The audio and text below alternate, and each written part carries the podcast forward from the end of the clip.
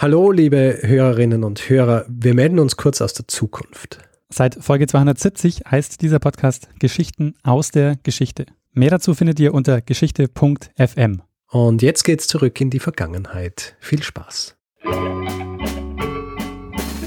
Lernen ein bisschen Geschichte. Lernen ein bisschen Geschichte, dann werden Sie sehen, Herr Reporter, wie das sich damals entwickelt hat. Wie das sich damals entwickelt hat. Hallo und herzlich willkommen zu Zeitsprung Geschichten aus der Geschichte. Ich bin Daniel. Und ich bin Richard. Und Richard, heute hast du eine Geschichte mitgebracht. Ich habe heute eine Geschichte mitgebracht. Daniel, vielleicht zum Anfang, ja, um uns einzustimmen auf diese Geschichte, frage dir mal, hast du dir schon mal Gedanken darüber gemacht, was mit deinem Körper passiert, wenn du stirbst? Ja, sicher. Willst du verbrannt werden oder willst du in einen Sarg gelegt werden und äh, dann vor dich hin modern, bis die Würmer und alle anderen Tiere das Fleisch von deinen Knochen gegessen haben? Das kommt ganz drauf an. Okay. Ähm, ich habe nämlich schon mehrfach eine Gruft besucht Ja. und ähm, ich habe mal gedacht, von Würmern zerfressen werden ist ganz okay. Verbrannt werden wäre meine erste Option. Mhm. Aber was gar nicht geht, ist in eine Steingruft gelegt zu werden. Aha, wieso? Weil man dann ähm, so vor sich hin saftelt. Äh, interessant, ja. Interessant. Äh, damit, damit bringst du mich interessanterweise äh, direkt zu meinem Thema. Nämlich, ähm, Daniel, hast du gewusst, dass ähm, in der Kapuzinergruft ja, in Wien, äh, weißt du, wer dort liegt? Ja, da liegen die Habsburger. Aha. Und jetzt kommt's aber. Was liegt dort von den Habsburgern? Ähm, da liegen, ähm, warte mal, also die Habsburger werden ja dreigeteilt, ne? Das heißt, ähm, dort liegen, liegt im Grunde quasi der Körper ohne Herzen und Innereien. Sehr gut. Du nimmst da einiges vorweg, von dem, was ich eigentlich erzählen wollte. Aber ähm, du hast recht. Ähm, gut, äh, dann fangen wir mal an, äh, das auseinanderzudröseln, wenn man so will. Ja? Du hast gesagt, in der Kapuzinergruft liegt der Körper ohne Eingeweide und ohne Herz. Ja? Wo liegen denn die Eingeweide der Habsburger? Die Daniel? Eingeweide liegen im Stephansdom Aha. in so tönernen Töpfen. Die habe ich sogar Aha. schon gesehen. Ja, die Eingeweide hast du Ja, gesehen. also nicht die Eingeweide, die Töpfe. Aha. Wo liegt denn das Herz? Das Herz, ähm, die Herzen sind in die Schweiz verfrachtet worden, glaube ich. Kann es sein? Nicht, äh, na, äh, nicht, du, ich, ich, weiß, äh, ich weiß, von was du redest, darauf komme ich nachher noch zu sprechen. Ähm, aber standardmäßig werden die Herzen der Habsburger nicht in die Schweiz verfrachtet oder wurden. Ah, Ja. sondern in der Hofburg, ne? Na, siehst, jetzt weiß ich doch noch was, das du nicht weißt. Ja? Ja. Die Herzen der, der, der Habsburger und zwar ähm, ab Ferdinand IV., der, das, äh, der diese Tradition begründet hat, liegen die Herzen der Habsburger in der sogenannten Loreto-Kapelle in der Augustinerkirche. Ja? Also deswegen in der Loreto-Kapelle der Augustinerkirche, weil der äh, Ferdinand IV., ja, der hat die äh, Gottesmutter Maria, als er noch gelebt hat, so verehrt, äh, dass er verfügt hat, dass äh, sein Herz, nach seinem Tod natürlich, ähm, in dieser Loreto-Kapelle der Augustinerkirche zu Füßen der Madonna gelegt werden soll. Ja, und damit, damit hat das Ganze gestartet mit äh, der, der, dieser Aufteilung der, der Habsburger. Das heißt, ähm, der Körper ohne Eingeweide und ohne Herz in der Kapuzinergruft und zwar interessanterweise auch ähm, deswegen in der Kapuzinergruft, äh, weil sie da, weil dadurch garantiert wird, dass äh, das Herrscherhaus der Habsburger den noch Lebenden weiterhin gegenwärtig bleibt und äh, damit diese staatstragende Rolle weiter demonstriert wird, ähm, wenn man so will. Kannst du auch Das- die Klopftradition im Kapuziner, äh, in der Kapuzinergruft? Na? Also hat es irgendwas damit zu tun, weil es man nicht wirklich tot ist. nee, nee, nee, nee.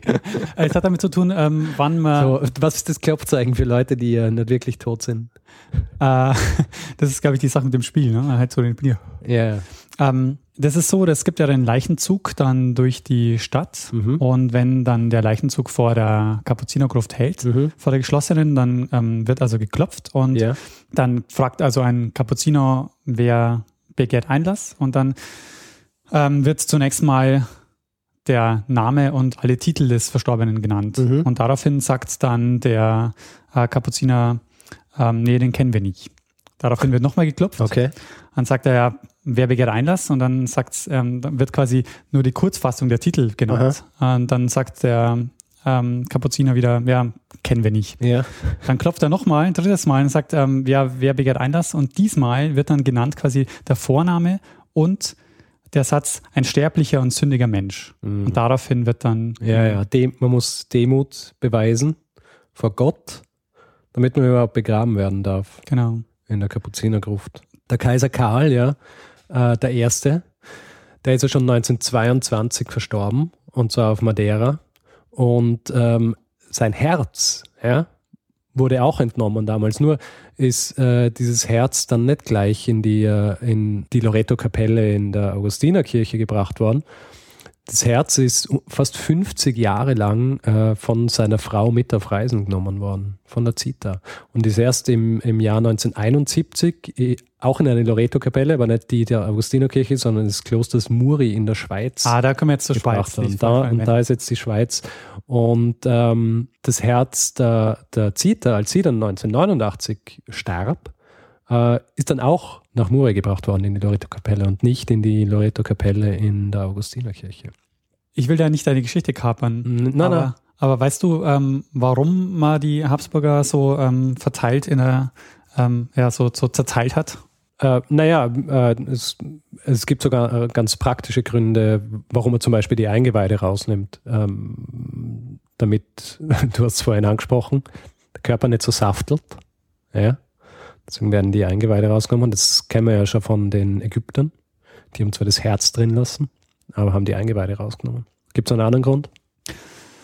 Ähm, naja, also klar, äh, die Also praktischen außer jetzt, dass das Herz quasi vor der Mutter Gottes und dass der Körper in der Kapuzinergruft, damit sie immer allgegenwärtig sind und so weiter. Ja, Es gibt noch politische Gründe, ähm, wo man sagen könnte, dadurch wird quasi ein Dreieck in der Stadt gebildet, also zwischen Hofburg, Mhm. äh, wo das Herz liegt, ähm, wo mh, dann die Kapuzinergruft und ähm, den Stephansdom und hat sozusagen die ähm, einen großen Teil der Stadt abgedeckt mit der Macht ähm, der Habsburger. Verstehe. Ähm, nachdem du meine Geschichte jetzt so gekapert hast ja, und äh, ständig interessante Sachen zu meinem Thema erzählst, ähm, habe ich aber trotzdem noch was. Ja? Ähm, zwei Dinge eigentlich, zwei äh, interessante Dinge. Und zwar diese, dieses quasi diese getrennte Bestattung, ja. Ist ja nicht nur bei den Habsburgern vorkommen, äh, interessanterweise auch äh, im Zuge der Kreuzzüge. Ja? Da war es noch ein bisschen extrem, wenn man so will. Ja? Ähm, da ist es so, da ist auch Herz entnommen worden und die, äh, die Eingeweide sind entnommen worden. Und ähm, bei den Kreuzzügen äh, war es aber so, dass, äh, und zwar nach deutschem Brauch, die Leiche abgekocht wurde. Ja? Und zwar meistens in Rotwein. Und äh, dadurch haben sich dann die Weichteile von den Knochen getrennt. Und äh, die Weichteile sind vor Ort bestattet worden. Und äh, die Knochen sind dann, äh, also so völlig abgekocht, ja.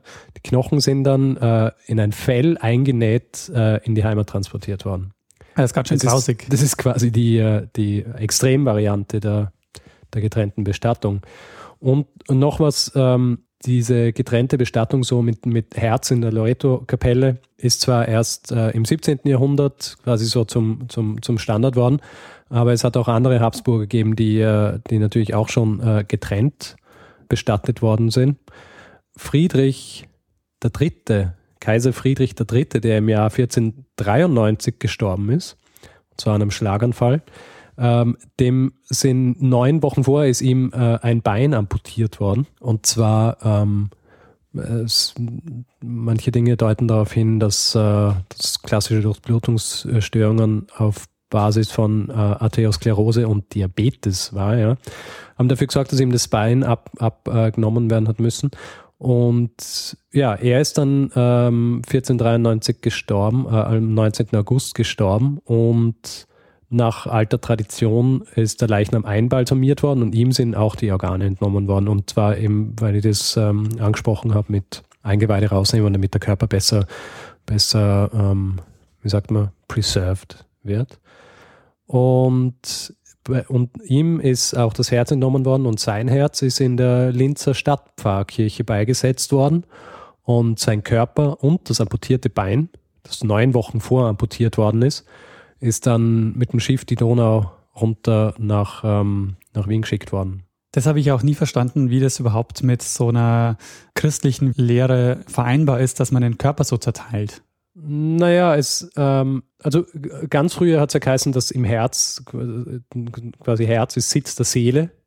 Und äh, bei irgendeinem Konzil, ich glaube das Konzil von Vienne, bin mir aber nicht hundertprozentig sicher, ist dann ähm, beschlossen worden, dass die Seele im gesamten Körper sitzt.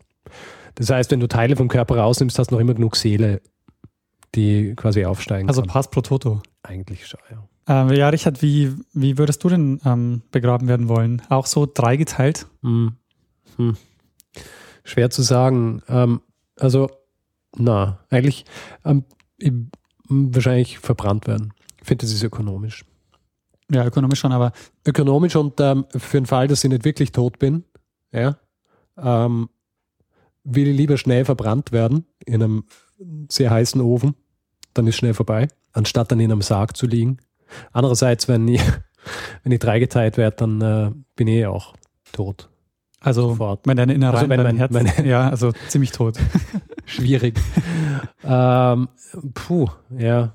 Ich sehe ich sehe den Sinn für mich dahinter nicht, ja, weil ich, ähm, ich muss nicht quasi immer präsent sein in einer Gruft, den Lebenden. Ähm, und mein Herz gehört auch nicht der Madonna, also im, im übertragenen Sinn auch. Deswegen, ja, ich, äh, ich mache mir dann Gedanken drüber, wenn es soweit ist. Da machst du dir, wenn es soweit ist, machst du dir keine Gedanken mehr drüber. Ich will nicht drüber reden. ähm, belassen wir es dabei. Belassen wir es dabei. Ähm, Ähm, danke, Richard, für die Geschichte. Danke, Daniel, fürs Zuhören Danke für. Ähm, und für, deine, für deinen Input, ja? nachdem du mir mehr oder weniger meine eigene Geschichte erzählt hast. Na, stimmt nicht. Aber die Geschichte ist wirklich gut. Ich ärgere mich, dass ich nicht draufgekommen bin, die zu machen. Ich habe nämlich mal eine Seminararbeit drüber geschrieben. Oh ja? Ja, Okay. weil ich habe äh, eine Exkursion gemacht in Wien, die hieß Der Tod in Wien oder so. Aha. Und da ging es genau darum. Also, Warst du da schon in Wien? Ja, ja, das, Das heißt, war. du hast eine Exkursion in Wien gemacht? Ja. Ich war einer von denen. In, Langweilig. Im, ja, im Geschichtsstudium musste man eine Exkursion machen. Ja, ja. Und es gab die Langweiler, die nicht aus Wien weg wollten. Ja, ich bin nach Kärnten gegangen. Fünf Tage mittelalterliches Kärnten, ja? Ja, nee, auch nicht schlecht. Ja, Ja, ich habe viele Friedhöfe gesehen, eigentlich alle. sehr gut. Ah, Friedhof der Namenlosen wird auch noch eine Folge. Schneide ich raus. Hast du auch den, ähm, hast du auch den Friedhof der Kuscheltiere? Ja, den haben wir auch Gibt's- besucht. Ja. Ja. Den haben wir auch besucht. Der ist in Hernals. Ja. okay. Dann in dem Fall würde ich sagen, äh, verabschieden wir uns mal. Ja. Ähm, danke fürs Zuhören, danke für die Geschichte. Und das letzte Wort gehört wie immer Bruno Kreisky. Lernen ein bisschen Geschichte. Lernen ein bisschen Geschichte, dann werden Sie sehen, der Reporter, wie das sich damals entwickelt hat. Wie das sich damals entwickelt hat.